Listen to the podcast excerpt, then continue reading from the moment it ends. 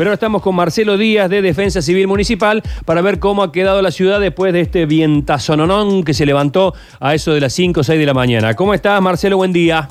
Buenos días, Sergio, ¿cómo estás? Saludo a toda tu audiencia. Muchísimas gracias. ¿Cómo está la cosa en la ciudad? ¿Preocupante o lo de siempre?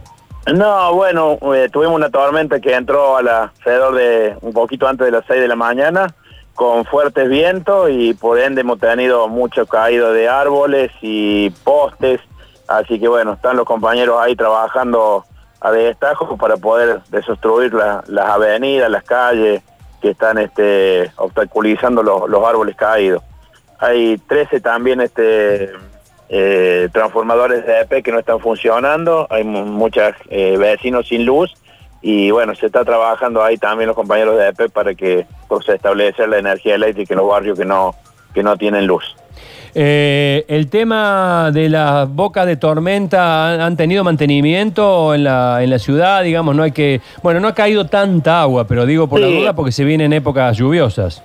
Sí, el problema de la boca de tormenta la tuvimos con la con la gran caída de agua que tuvimos eh, antes de ayer Así que bueno, ahí un poco hemos tenido un panorama de todo lo que es las bocas de tormenta eh, obstaculizadas, sobre todo por la basura, ¿no?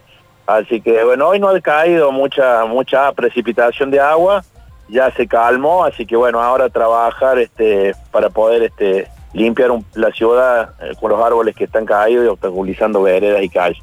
Bueno, entonces... Una preguntita a, Marcelo. Marcelo, ¿cómo hacemos para identificar aquellos árboles que corren riesgo, porque eh, uno va por la calle sin saber que en cualquier momento se te cae uno. Eh, ¿Tienen alguna cuadrilla que haga esa identificación en los días, digamos, donde no hay tormenta, en los días normales? Sí, mira, eh, se venía haciendo todo lo que es prevención.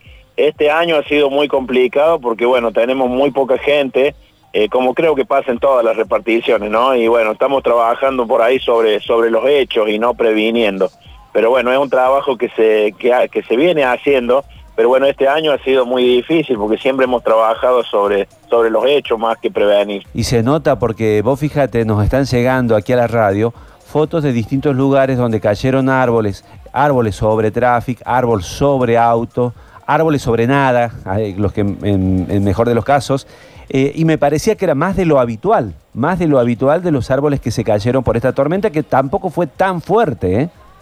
Sí, es verdad. Eh, hay muchos, hay árboles, muchos árboles grandes que tienen muchos años y por ahí que sí, que por ahí le falta mantenimiento y, la prevención por ahí, eh, por, como te digo, tenemos poca gente y lo que se va haciendo es sobre los hechos y no previniendo.